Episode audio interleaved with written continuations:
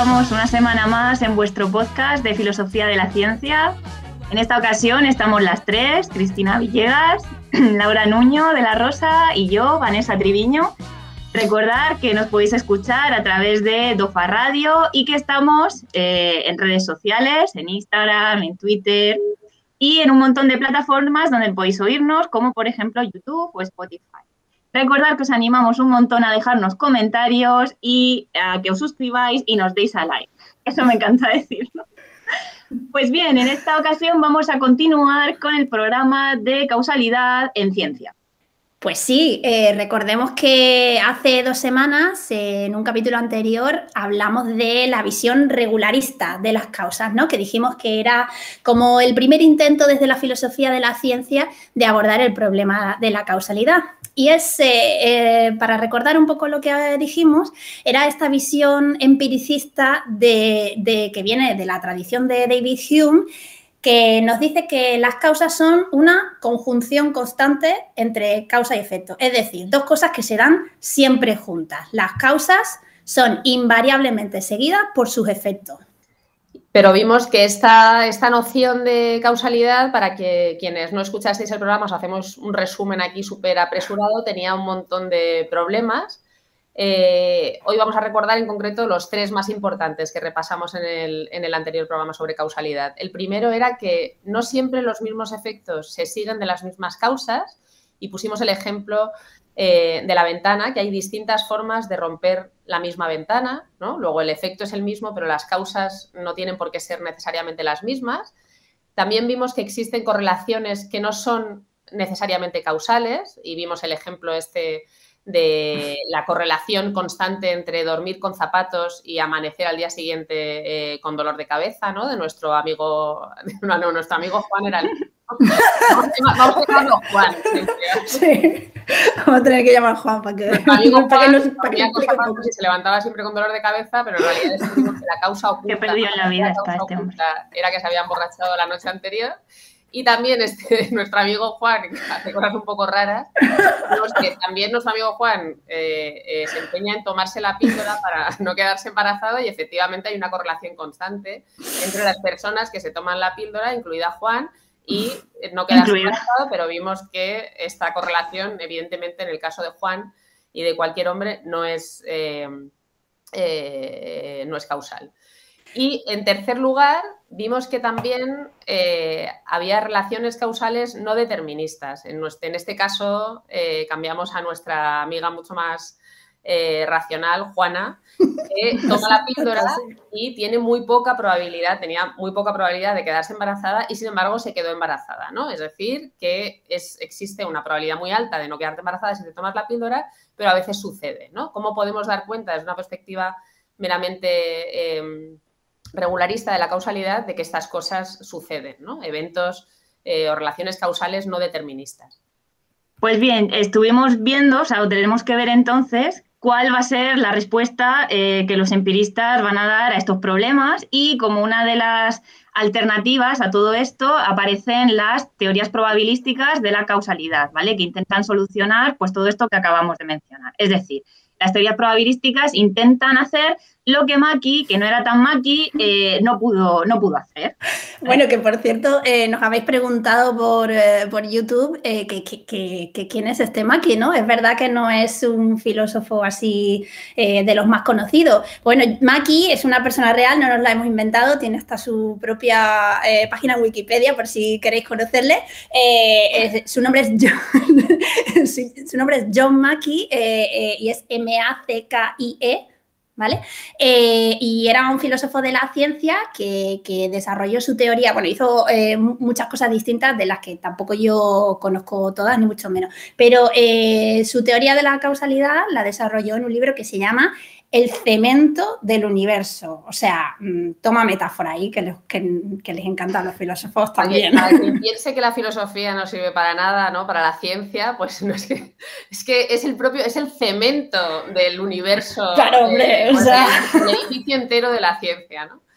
La, reflexión filosófica sobre la causalidad eh, cementa el edificio, el edificio entero de la ciencia. Y bueno, pues, eh, para este capítulo, para este podcast de hoy, Eh, como sabéis, siempre nos gusta recomendaros eh, trabajos introductorios por si queréis profundizar, pero que no dejen de ser introductorios. Eh, y para este capítulo vamos a utilizar la entrada de la Stanford, de la enciclopedia esta online de filosofía de la ciencia, que nos gusta mucho, pues precisamente para eso, ¿no? Para tener una visión panorámica de los debates actuales, panorámica y muy actualizada de los debates actuales en filosofía en general. Y, bueno, recordamos que tenéis también un resumen de todas estas posturas del debate sobre la causalidad de la entrada, en este caso en castellano, de la Sociedad Española de Filosofía Analítica, eh, la entrada sobre causalidad en ciencia. Pues sí, bueno, y hoy vamos a hablar sobre todo eh, hacia el final mencionaremos otras eh, posibilidades, pero hoy vamos a hablar sobre todo de la primera alternativa que, pensaron los más empiristas cuando vieron que la teoría regularista pues como que no, no era tan no era tan buena, ¿no? Como pensaron en un principio, eh, que es la teoría probabilística de la causación. ¿Qué quiere decir esto? la idea principal detrás de esta teoría es que mm, podemos definir las causas como aquello que aumenta la probabilidad de su efecto. Es decir, no es que siempre la causa preceda el efecto, sino que lo hace más probable, ¿vale? Esto es algo que propuso en un inicio Reichenbach, que es también un filósofo que se relaciona mucho con, bueno, los inicios de la filosofía de la ciencia.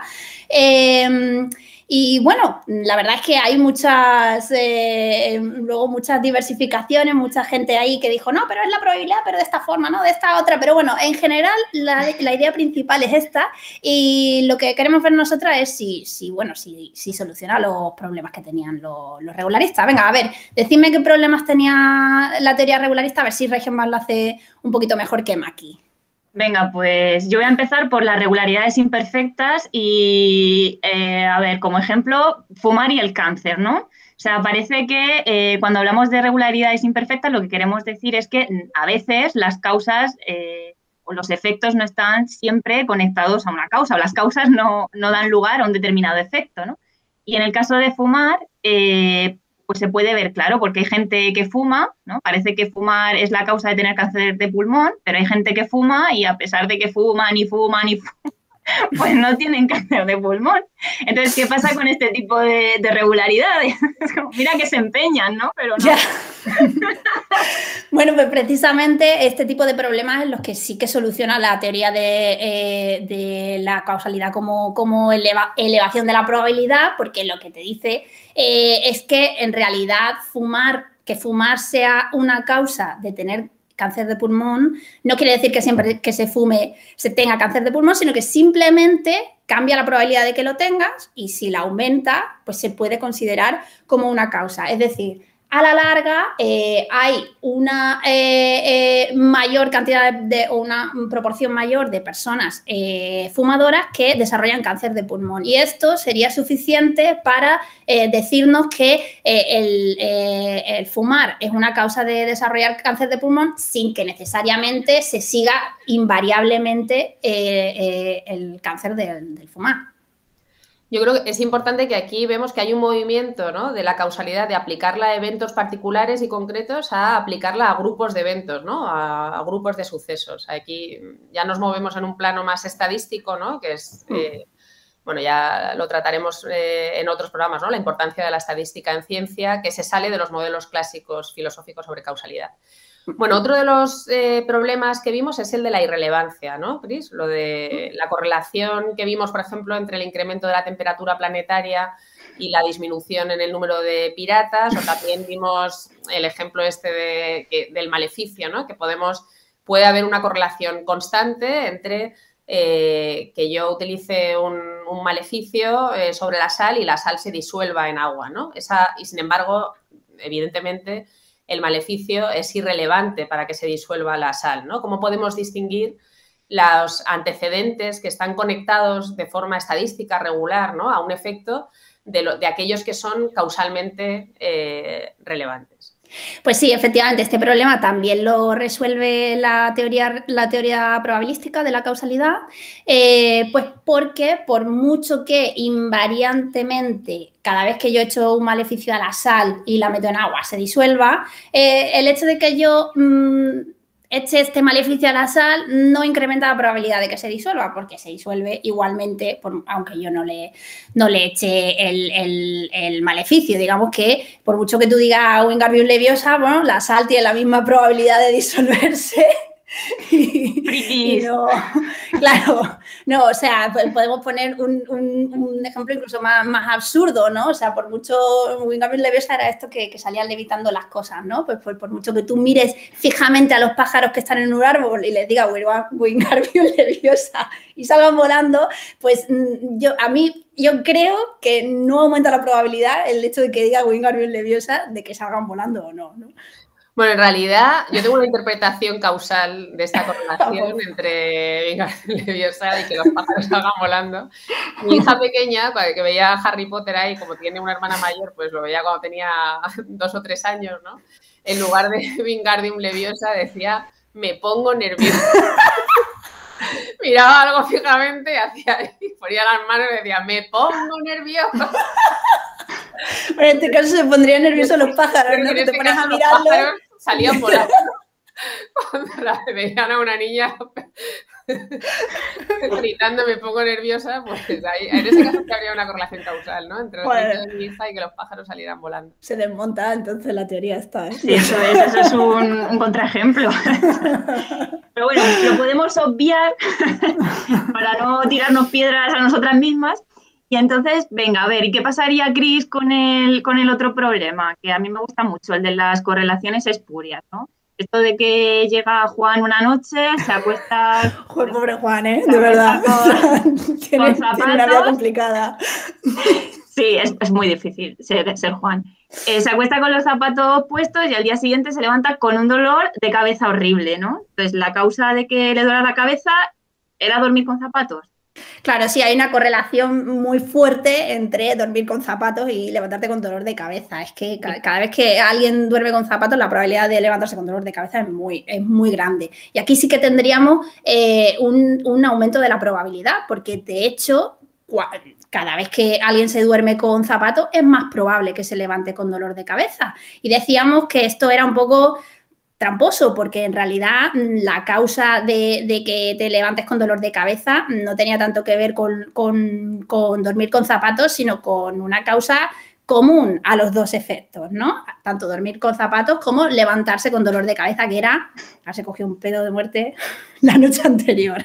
Pues bien, para solucionar esto, eh, los de la teoría probabilística de la causación lo tienen un poquito más difícil, o sea, no, lo solucionan directamente, sino que eh, introducen eh, una, bueno, como un principio eh, que tienen que sumarse a todas las reglas de la teoría de la probabilidad. Quien haya estudiado un poquito de, teoría de probabilidad eh, estará familiarizado con la cuestión, que es el principio de causa común. Es decir, a ver si lo, a ver si lo, a ver si lo explico bien. El principio de causa común nos dice, o sea, además de todas las leyes de probabilidad, tenemos que añadir un principio que nos dice que si hay dos variables correlacionadas, como puede ser levantarse con dolor de cabeza y dormir con zapatos, entonces o bien una causa la otra, o bien ambas son efecto de alguna causa común. Es decir, que mm, mm, esa relación de incremento de la probabilidad te dice que puede ser que sean causa una de la otra o que puede ser que, se, que, que los dos tengan una causa común de la que todavía no sabemos. En este caso, el, añadir el tercer elemento, que sería el acostarse con un pedo mm, considerable, ¿no? Borraría la correlación entre, entre dormir con zapatos y levantarse con dolor de cabeza. Ya no veríamos esa correlación y ya podríamos decir que, bueno, realmente dormir con zapatos no aumenta la probabilidad de, de, levantarse con dolor de cabeza. Había una correlación que era espúrea ¿no? Que eh, decimos y que desaparece cuando metemos un tercer factor que es acostarse mm, un poquito más para allá que para acá.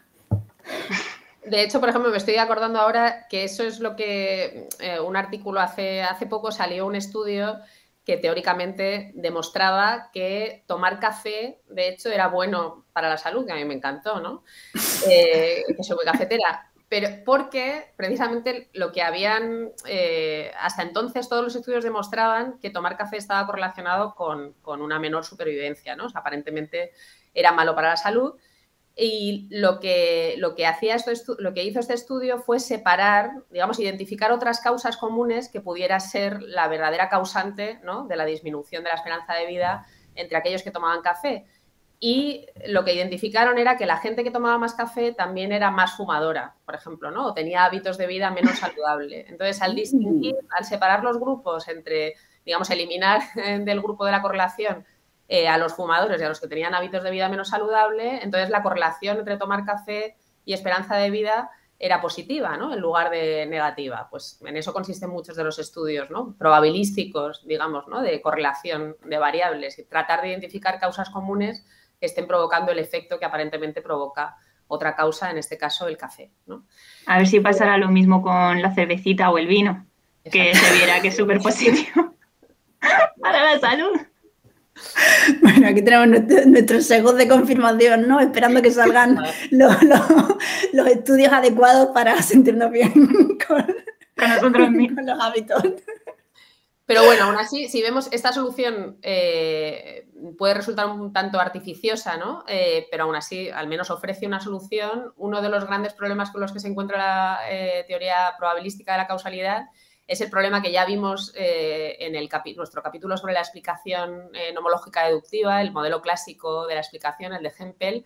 Recordáis el ejemplo de mm, la sombrilla y la sombrilla, la bandera y la sombra, ¿no? la sombrilla y la sombra que proyectaba eh, que, proyectaba la bandera, ¿no? El ejemplo clásico, según el cual, si bien aparentemente hay una correlación causal ¿no? entre, eh, entre un palo en una playa y la sombra que proyecta, desde la perspectiva clásica se podría decir que la, relación causal también se puede predicar a la inversa, ¿no? Se podría decir de la misma forma que la sombra causa el palo, ¿no? según ese modelo clásico, que no podemos volver a recordar aquí, pero os animamos a que este capítulo, Em, Estará sobre el, capítulo de explicación. El capítulo de, explicación. otro ejemplo más sencillo que pusimos en el anterior, en el de causalidad, eh, la correlación entre que los niños, los, eh, los niños vean, eh, jueguen a videojuegos violentos, por ejemplo, ¿no? Esto de hecho ha sido, ah, últimamente han salido varios artículos sobre eso. Si existe o no existe una correlación entre que los niños y niñas jueguen a videojuegos violentos y que luego sean más violentos, ¿no?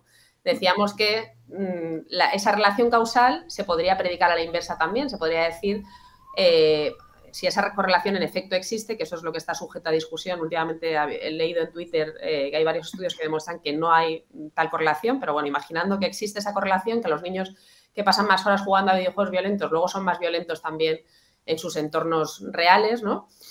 Suponiendo que esa correlación exista, podríamos eh, pensar que la causa es que ven, eh, que juegan a videojuegos violentos y que eso les hace ser más violentos con sus, con sus pares luego en el patio del colegio, por ejemplo. Pero también podríamos pensar que es a la inversa, ¿no? Que los niños que son más violentos, que se pelean más con sus amigos, les gustan más los videojuegos y ven más videojuegos violentos, ¿no? ¿Cómo distinguir la dirección de la causalidad, ¿no? Esto es lo que se conoce en filosofía de la ciencia como el problema de la asimetría temporal, ¿no? Si A una causa B, entonces B no causa A. ¿no? En principio queremos ser capaces de establecer cuál es la causa y cuál es el, efecto. Y normalmente la causa precede temporalmente en el tiempo al efecto. No, no hay una relación de simultaneidad entre la causa y el efecto. Pues sí, eh, esto es un problema que en general se han encontrado todas las teorías que intentan eh, analizar la causa en términos de correlaciones, ¿no? Eh, mm, tenemos que meter en algún momento la simetría temporal para, distinguir eh, entre causas y efectos. No, nos queda otra, ¿no? Y nos salimos un poquito del, empirismo más puro. Eso es, al final, eh, ¿qué es lo que le queda a los empiristas? Pues podemos decir que a mí eso me encanta, que a los empiristas no les queda absolutamente nada. ¿Vale? Hemos estado hablando todo el rato de, condiciones, como decías tú, Cris, del empirismo más estricto, de correlaciones, de que A se correlaciona con B, de que si pasa, entonces puede pasar B, pero ya hemos visto que todo esto es, eh, bueno, pues problemático, ¿no? Pues sí, como si solamente tuviésemos eh, datos estadísticos, ¿no? Para, para hablar de las causas, pero resulta que eh, para, tener una idea un poquito más cercana o realista de lo que quiere decir una causa, pues hay que abandonar ese marco tan estricto de, manejarse solo con los datos y tenemos que empezar a hablar de otras cosas, ¿no? Y resulta que cuando, cuando introducimos otros factores, pues se abre todo un abanico de, posibilidades. Y ahora en el ratito que nos queda de programa vamos a centrarnos en dos ideas solamente, ¿vale? Que, que además creo que creemos que vamos a desarrollar más adelante con más, con más detenimiento en nuestros programas, ¿no? Eh, pero vamos a centrarnos en dos ideas que han tenido bastante relevancia en la filosofía de la ciencia después de, estas teorías, eh, aunque bueno, eh, todavía hay muchísima gente que, tiene una visión probabilística de la, causalidad, ¿no? Una visión más sofisticada de lo que hemos presentado ahora. pero las alternativas en las que nos vamos a centrar sería una que nos habla de procesos y la otra que nos habla de lo posible. ¿Vale? Y, eh, aquí entramos en eh, cuestiones que, se, alejan un poco del, del, empirismo más clásico. Bueno, y para empezar a hablar de procesos, os hemos traído una nueva sección a la que hemos llamado Incorpore y en la que os vamos a presentar el lado corpóreo de los filósofos y las filósofas de la ciencia para que veáis que no todos son ideas abstractas, sino que, tienen cuerpo y que existen de verdad. Y vamos a estrenar la sección con Wesley Salmon, que es precisamente quien inaugura esta visión procesualista de la causalidad que, que os estamos introduciendo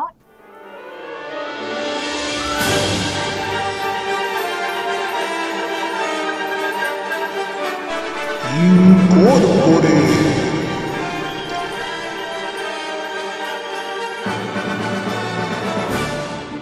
Nuestro primer incorpore es un in memoriam porque queremos hablaros de Wesley Salmon, que fue un filósofo de la ciencia que falleció en 2001 a los 75 años de edad en un accidente de coche.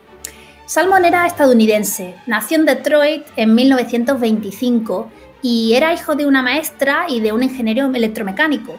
Después de un divorcio se casó con la también filósofa de la ciencia Mary Ashby quien, bueno, con quien escribió y editó algunas de sus obras más importantes, pero que, mm, por sorpresa, tenemos que decir, es bastante menos conocida.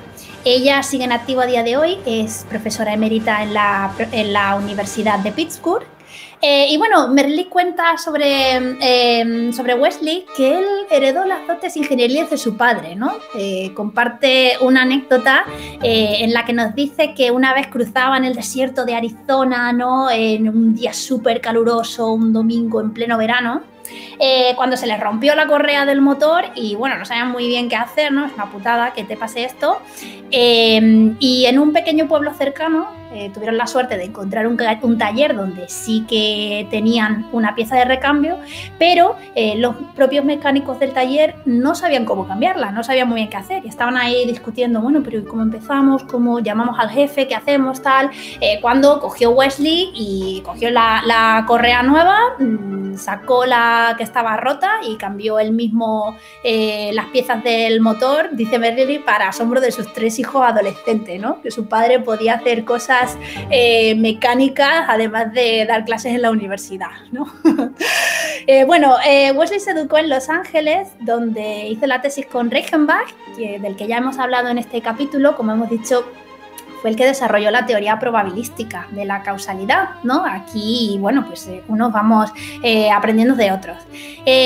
Wesley fue algo precoz, a los 25 años ya era doctor, eh, y años más tarde se mudó a Pittsburgh, donde ya hemos dicho que sigue su mujer, eh, y allí sucedió a Hempel, eh, del que hablamos en el primer capítulo de la temporada cuando introducimos el tema de la explicación científica, lo sucedió en la cátedra del Departamento de Filosofía de la Universidad de Pittsburgh. O sea, Wesley había nacido en esta tradición empirista de la que llevamos hablando ya unos capítulos. Pero, curiosamente, eh, lo que el motivo por el que queríamos hablar de Wesley es que podemos retratarlo un poco como un traidor al empirismo y de hecho representa un poco el giro que ha tenido la filosofía de la ciencia en las últimas décadas, porque él eh, en su etapa de madurez fue abandonando las ideas sobre la probabilidad, perdón, sobre la causalidad probabilística eh, que, había heredado eh, de su mentor, para empezar, para hablar de lo que él llama la estructura causal del mundo. De hecho, eh, se pidió un sabático para estudiar física y empezó a interesarse por la naturaleza del espacio-tiempo, empezó a dedicarse a la filosofía de la física eh, y a problemas más relacionados con los propios eh, procesos, ¿no? Y de hecho propuso su teoría de procesos para entender la causalidad justo en la física y de eso es de lo que vamos a hablar en el resto del episodio.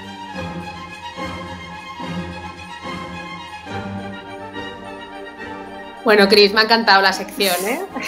Gracias, eh, pues cuéntanos un poco, ahora que ya, ya, conocemos un poco más del cuerpo de Salmón, eh, háblanos también de, sus ideas, ¿no? ¿Cuál es su, en qué consistió, en qué consiste su teoría procesualista de la causalidad? Bueno, básicamente Salmón estaba un poco mm, frustrado con esta idea de querer reducirlo todo a relaciones entre eh, eventos, ¿no? Como dos variables. Tenemos A y B y a ver cómo se correlacionan y tal. No, él eh, lo que propuso es que tenemos que introducir un aspecto dinámico a esto, ¿no? Tiene que, tenemos que, eh, para hablar de causalidad realmente, tenemos que hablar de que exista una conexión física entre, la, entre A y B, entre la causa y el efecto. Y él lo ilustró con, con la idea de proceso. Tiene que haber un proceso que lleve eh, eh, algo, que lleve materia, que lleve energía, ¿no? Él, eh, venía mucho del mundo de la, bueno, no venía, pero, pero como hemos visto, dedicó mucho tiempo a, pensar en la filosofía de la física, ¿no? Entonces, él lo que propuso es que mm, cuando, cuando hay una relación causal, lo que hay es un proceso que va de A a B y que conserva eh, la energía de alguna forma, ¿no? que transmite algo desde A a B. Lo dijo, eh, su, ejemplo era con la transmisión de marca. Eh, por ejemplo, si, si, si, queremos hablar de que hay una causalidad entre pues acostarse un, poco pedo y levantarse con dolor de cabeza, podemos ver que hay, una, hay un proceso que va desde el alcohol que tú ingieres hasta cómo te sientes al día siguiente y hay un proceso físico, ¿vale? Que relaciona eh, una cuestión con la otra. Sin embargo, el, acostarte con, zapato, con los zapatos puestos, pues no conservaría ninguna marca, no, no, llevaría ningún proceso hasta, hasta, el efecto de levantarse con dolor de cabeza y por tanto sería una correlación, pero no habría causalidad. Y esto lo podemos incluso eh, añadir al ejemplo de, de las sombras, ¿no? Que decíamos cuando hablábamos de la de la simetría entre, eh, entre, la sombrilla y la propia sombra. ¿no? Eh, Salmón, de hecho, utilizó el ejemplo de las sombras para distinguir eh, procesos reales de cosas que parecen procesos pero que no lo son, porque, por ejemplo, cuando una sombra se mueve, evidentemente la, la propia sombra no es un proceso en el sentido de que transmite ninguna energía de un punto a otro, ¿no? En realidad la sombra se está moviendo porque se está moviendo otra cosa y esa otra cosa está proyectando la sombra, ¿no? Y con esta idea él quiso eh, deshacerse un poco de todos estos problemas de hablar solamente de correlaciones. Pues eh, esta propuesta de la idea de transmisión de energía, transmisión de marca, ¿no? Lo que, lo que estás contando parece que o sea, parece que es muy relevante y se puede aplicar muy bien en campos como la física, ¿no? Pero ¿qué pasaría en otro tipo de ciencias donde a lo mejor esto no se ve tan claro? Bueno, es verdad que a Salmon se le ha acusado, eh, como a muchos filósofos de la ciencia, ¿no? de hacer una teoría general, eh, en este caso de la causalidad científica, pensando solo en la física, ¿no? Pero en realidad también se puede aplicar a otros ejemplos eh, biológicos o biomédicos. Por ejemplo, si volvemos al ejemplo de, fumar y tener cáncer, ¿no? En realidad todos los nuevos programas eh, mecanicistas en biología, en concreto en biología molecular, tratan precisamente de, perseguir el proceso ¿no? y de marcar eh, los componentes materiales, por ejemplo, en este caso la nicotina, y seguir su recorrido por el cuerpo hasta detectar su influencia causal, en este caso en el desarrollo del cáncer de pulmón, ¿no? por ejemplo. Así que si bien Salmón eh, no, no, utilizó este tipo de ejemplos ¿no? y no los aplicó a ejemplos fuera de la física, y es verdad que su teoría eh, se inspira en la física ¿no? para proponer una teoría general de la causalidad, sí podríamos aplicarlo a otro tipo de teorías mecanicistas, ¿no?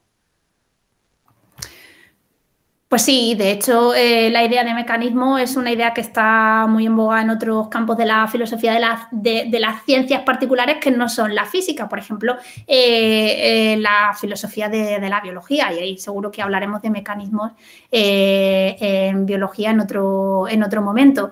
Y bueno, lo que tienen en común esta idea física de proceso y la idea más concreta de mecanismo y que los diferencia de, las ideas que habíamos visto de los regularistas y los probabilistas es que tienen como un compromiso acerca de cómo es el mundo, ¿no? O sea, mm, asumen eh, que, las causas eh, son algo real del mundo a pesar de que no podamos percibirlas de la misma forma eh, que percibimos eh, eh, los eventos, ¿no? Recordar, la, si recordáis la intro a la primera parte del programa de, causalidad, decíamos que, bueno, que nosotros podemos percibir por nuestro sentido muchas cosas, pero causas en realidad lo que se dice causa, estrictamente hablando, no las percibimos, ¿no? Pues esta, esta visión procesualista o mecanicista de la causalidad admite que, aunque no las percibamos de la misma forma, tienen tienen cierta realidad y forman parte del mundo.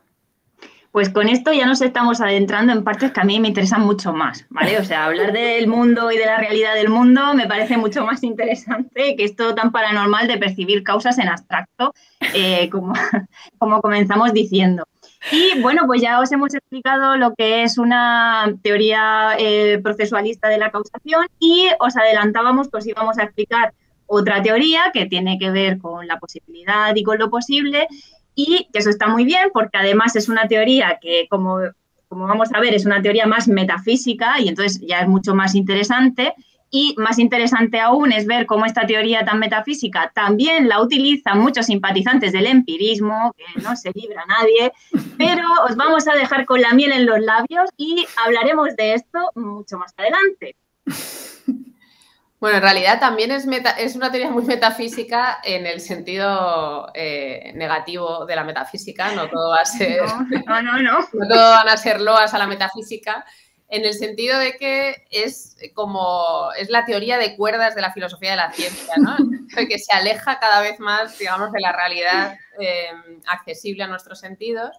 Y ya veremos que es todo un universo eh, fabuloso eh, el, de, lo posible, ¿no? Las teorías contrafácticos y el, inspiradas en el universo de lo posible. Ya, ya, veremos eh, de qué se trata en otro programa que dedicaremos exclusivamente eh, a Lewis.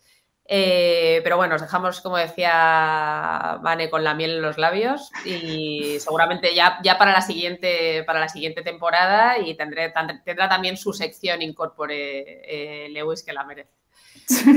Pues, pues nada, con esto acabamos el, programa de hoy y pues como siempre animaros a que nos dejéis eh, comentarios, a que os suscribáis eh, en vuestra red social, eh, en vuestra a vuestra plataforma favorita.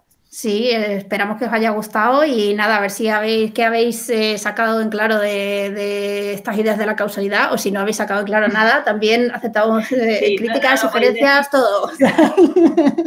Por lo menos esperamos que hayáis pasado un ratico tan bueno como nosotras. A ver. bueno, pues hasta la próxima, Inaplicables. Adiós.